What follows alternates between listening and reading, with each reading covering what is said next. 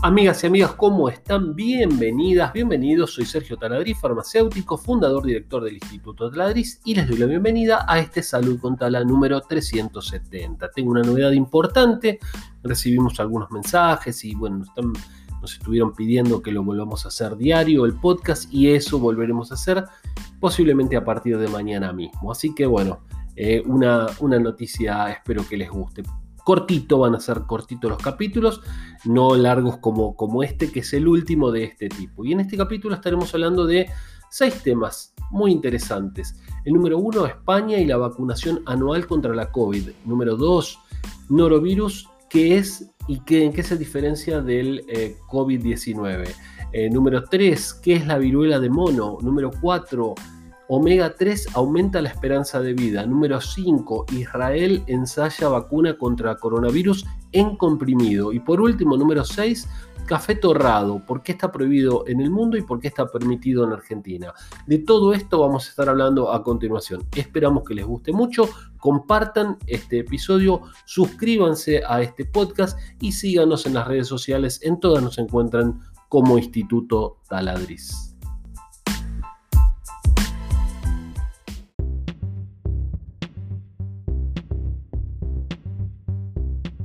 España, el primer país en decretar una vacunación anual contra la COVID-19. Es una nota de saluddiario.com que dice, bueno, gracias a investigaciones previas y la tecnología actual, la industria farmacéutica logró desarrollar una vacuna en tiempo récord. La verdad que sí, fue un año o un poquito más, pero bueno, ya se venía estudiando y entonces por eso se, pudo lograr en este tiempo. Ya sabemos que se venía estudiando la tecnología con eh, la vacuna del ébola, ¿sí? Bien, un tipo de tecnología, la de ARN mensajero. Bueno, se trata de uno de los inventos más importantes de la era moderna y ha logrado evitar millones de muertes. Pensemos en otras pandemias que hubo millones o decenas de millones o centenas de millones de muertes con esta maldita pandemia, hasta ahora tenemos 4 millones de muertos, que son una locura, pero bueno, en comparación con otras pandemias es bastante poco, digamos, pero por las vacunas. Bueno, se trata de, uno de los inventos más importantes de la historia de la era moderna. Como decíamos, a la fecha se mantiene su aplicación en más de un centenar de países, aunque hay una novedad. Eh, y la novedad es justamente que la vacuna va a ser aparentemente anual. España lo, eh, lo está marcando de esta manera, es el primer país en tomar esta determinación. Tal vez más adelante esto cambie, pero bueno, por lo pronto España toma esta determinación.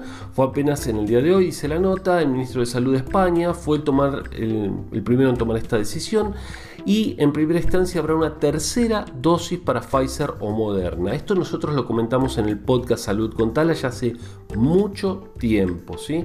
Bueno, de manera similar a lo que ocurre con la vacunación antigripal que también se aplica cada 12 meses, ¿sí?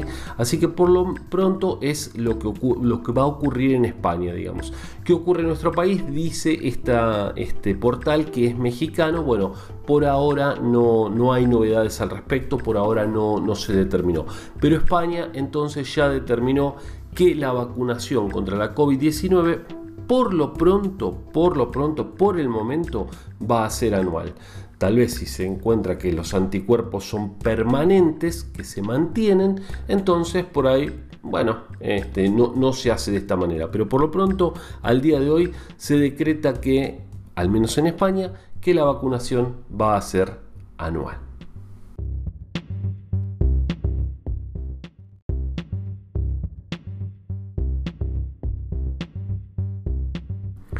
Norovirus versus COVID-19. ¿Cómo diferenciar entre los síntomas de la nueva enfermedad que azota Inglaterra y la pandemia que estamos padeciendo? Esta es una nota de saluddiario.com que dice, bueno, que por el momento las autoridades no dieron ninguna alarma, pero hay que conocer y es importante saber las diferencias entre el norovirus y COVID-19. Eh, hasta ahora se han informado 154 casos de norovirus en Inglaterra. El virus cursa con una infección que puede provocar diarrea intensa y vómitos, puede transmitirse de una persona a otra y también por superficies contaminadas. Los casos en Gran Bretaña han aumentado tres veces en los últimos cinco días, esta nota es muy reciente, lo que convierte esto en un motivo de preocupación. Estaba leyendo ahora en, otros portales que 10 partículas virales, solamente 10 partículas virales, nada, eh, hacen que puedas contagiarte de norovirus. ¿sí? Eh, bueno, hasta ahora las autoridades, como decíamos, no dieron ninguna alarma, pero es mejor saber qué diferencia norovirus de COVID-19, dado que muchos síntomas son comunes entre ambas patologías.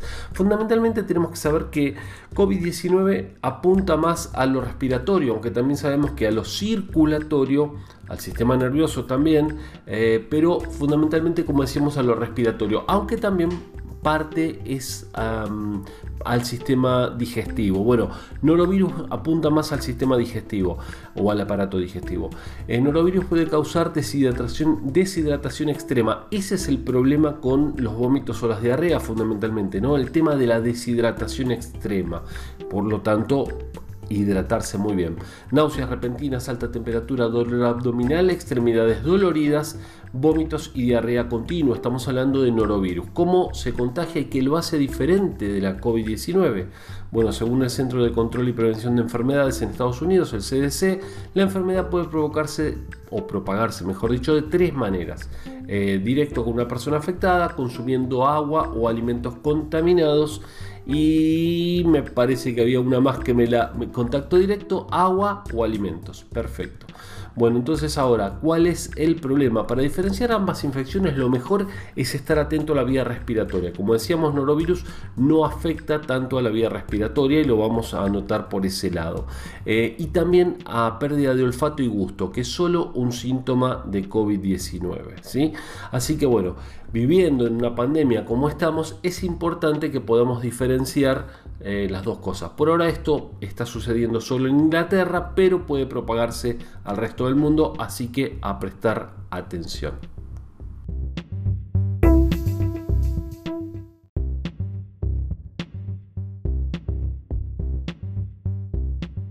¿Qué es la viruela de mono? La enfermedad que está preocupando a los Estados Unidos. Es una nota de la laverdadnoticias.com que dice la viruela de mono es una enfermedad rara, viral, de la misma familia de la viruela humana, pero menos severa, conocida también como viruela de simio o símica. Bueno, recordemos que la viruela, cuando se descubrió Edward Jenner allá por el año, se los confirmo, 1796, eh, era la viruela de la vaca, la viruela vacuna. Por eso la palabra vacuna viene justamente de vaca. Si no lo sabías, ahora ya lo sabes. Bueno, ahora, y no es de ahora, pero esto está preocupando, hay una viruela de mono también, ¿sí? Como decíamos que es mucho menos severa que la viruela real que está extinguida en el mundo, a menos está guardada en laboratorios, esperemos que no se escape o no se distribuya nuevamente porque eso sí sería muy muy grave, ¿no? Em, bueno, suele tener mayor presencia en zonas remotas del centro y este de África, donde hay bosques tropicales. Sin embargo, las autoridades de Estados Unidos están preocupadas porque se presentó un caso en su territorio, como informaron acá en este periódico La Verdad Noticias. Hace unos días se confirmó en Texas que se había detectado a un hombre que se contagió de este virus después de un viaje a Nigeria. El primer caso de virus volvió de África a Estados Unidos, fíjense qué interesante esto, pero en su trayecto puso en riesgo a más de 200 personas que iban en los mismos vuelos del paciente, donde voló primero desde Lagos, Nigeria, a Atlanta, Georgia, y después de ahí abordó un vuelo a Dallas. Fíjense cómo esto de estar viajando y estar enfermo, vieron que hay, eh, digamos, se cambia de avión en muchos vuelos, a veces no son directos, a veces hay dos, tres escalas. Entonces se va contagiando, se pueden contagiar a un montón de personas, una sola persona que, viaje. Bueno, es, esta persona es el primer portador de la enfermedad desde el año 2003. Sin embargo, su condición es estable por ahora. ¿Cuáles son los síntomas de la viruela de mono? Los síntomas son eh, fiebre temprana, dolor de cabeza, dolor de espalda, hinchazón, músculos adoloridos, sensación de pesadez general. El paciente presenta sarpullido, generalmente en la cara, que poco a poco se extiende a otras partes del cuerpo como las eh, palmas de las manos y los pies. Debido al sarpullido la persona se infecta con el virus que se infecta tendrá comezón extrema, picazón extrema hasta que eh, finalmente se cae en forma de costra pero em, si se rasca le pueden quedar cicatrices de por vida. ¿Cómo se contagia? A través de animales infectados o, u objetos contaminados. Así que, bueno, a prestar atención. Viruela de mono, ¿qué más nos falta? Una pandemia de zombies ahora.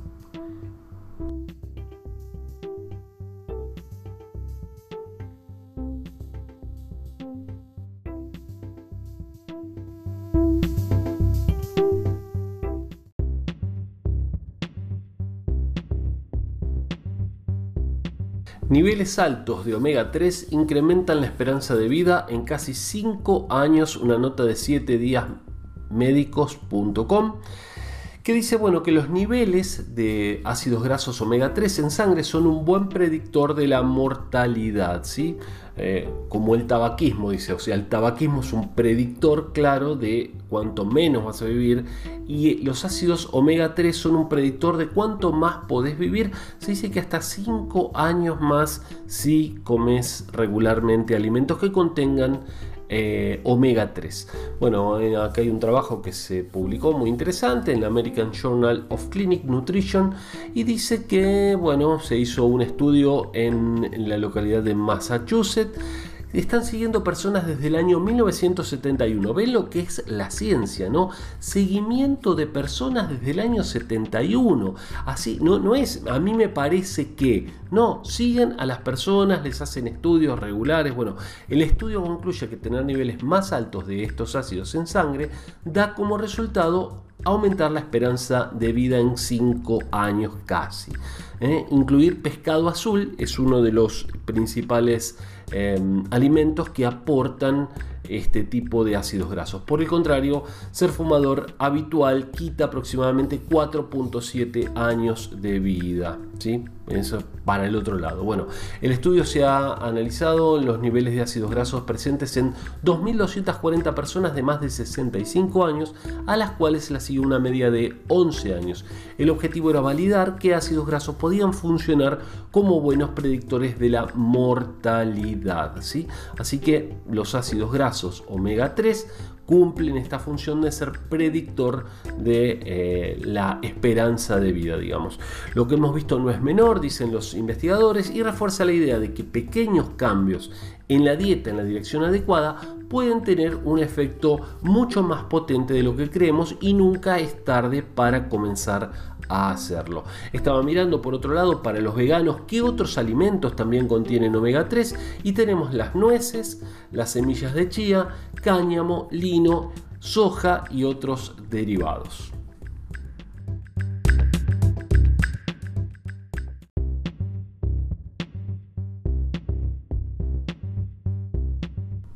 Una compañía farmacéutica israelí ensaya una vacuna contra coronavirus en pastilla, dice la nota del médicointeractivo.com. Pastilla no es una palabra a utilizar, digamos, en medicina porque se relaciona más con una eh, golosina, ¿sí? un comprimido, digamos. probablemente se trate de algún tipo de comprimido. Bueno, hay una empresa farmacéutica israelí que anuncia que está iniciando los ensayos, ya tiene aprobación del gobierno israelí para iniciar los ensayos de una vacuna que sea en un comprimido. Entonces, bueno, fantástico, ¿no? Oramed se llama Pharmaceuticals, ha indicado que esta vacuna está siendo desarrollada en India y que eh, podría ser almacenada a bajas temperaturas, perdón, no tendría que ser almacenada a bajas temperaturas o tampoco debería ser administrada por profesionales, porque acá están inyectando y ahí hay un profesional sanitario, una, enfermera, un enfermero. Eh, bueno, en este caso no sería necesario, lo que podría impulsar las campañas de vacunación, sobre todo en los países con mayores dificultades. ¿no? La vacuna oral que no eh, depende de una cadena de suministro en frío como otras vacunas de coronavirus, podría marcar la diferencia entre un país capaz de superar la pandemia y otro que no lo pueda hacer. ¿sí? Así que sumamente interesante la situación vacunal en Israel. Bueno, ah, y les digo, se está ensayando en 24 voluntarios. Por ahora es un grupito muy reducido, pero está autorizado esta vacuna. Así que 24 están participando del ensayo.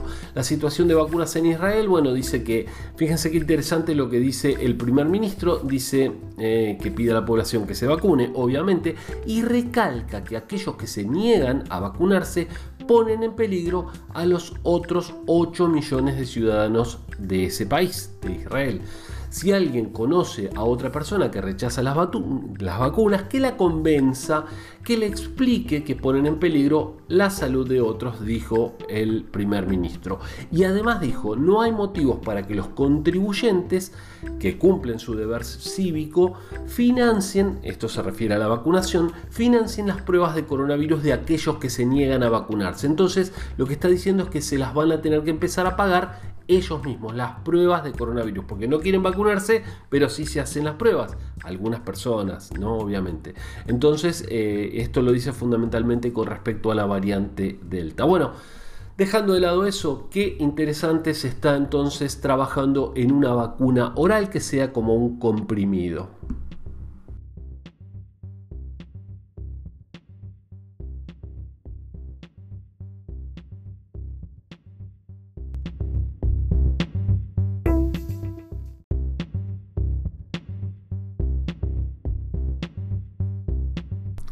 Café torrado, prohibido en el mundo pero permitido en Argentina. Esta es una nota del diario MD Sol, Mendoza, Mendoza Online, y dice, muchos argentinos acostumbran a consumir café de manera diaria. En los últimos años las variedades, preparaciones y calidades de esta bebida han crecido en nuestro país.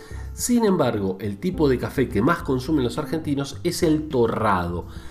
¿Qué es y por qué es ilegal en la mayoría de los países del mundo? El café torrado o qué es el torrado, mejor dicho. El torrado es calentar el café con azúcar. A ver, lo, explico rápidamente. Los granos de café, sobre todo los de peor calidad, suelen hacerse torrados. Se les pone azúcar y se los calienta y se hace como azúcar quemada alrededor. Cosa que es muy mala, ahora les voy a contar. Bueno, entonces, ¿qué es el café torrado? El proceso de torrar el café se realiza por medio de agregado de azúcar a los granos en el proceso de tueste. Se le agrega una capa de azúcar quemada con el fin de batallar con dos inconvenientes. La merma, que se produce la bajada eh, en el peso de los granos de café y la baja calidad de la materia prima. Por el lado de la merma, el tostar el café baja aproximadamente un 15% el peso de café y por lo tanto los productores le agregan azúcar para compensar esa baja. Como era de esperarse, el agregado de, de azúcar altera el sabor. Entonces, ¿por qué lo hacen? Bueno, como decíamos, para tapar la baja calidad y para recuperar peso. ¿Por qué es ilegal en la mayoría de los países del mundo?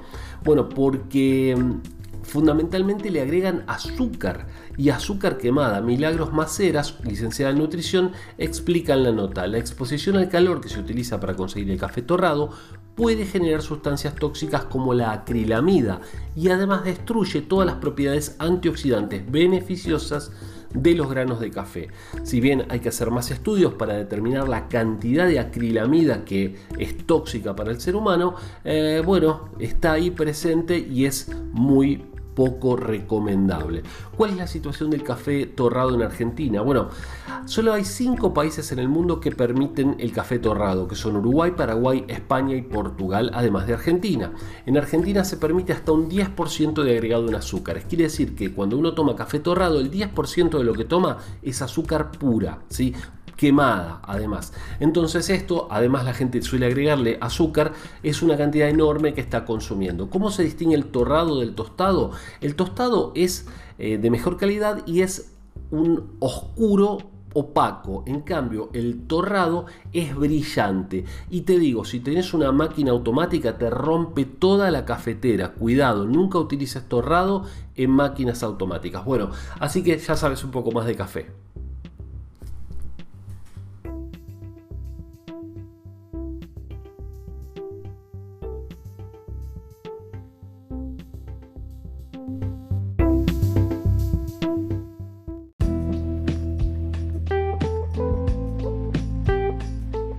Llegamos al final de este Salud con Tala número 370, entonces acordate de compartirlo, así podemos seguir adelante con este proyecto. Un saludo grande, Sergio Taladriz, y seguimos en redes sociales como Instituto Taladriz.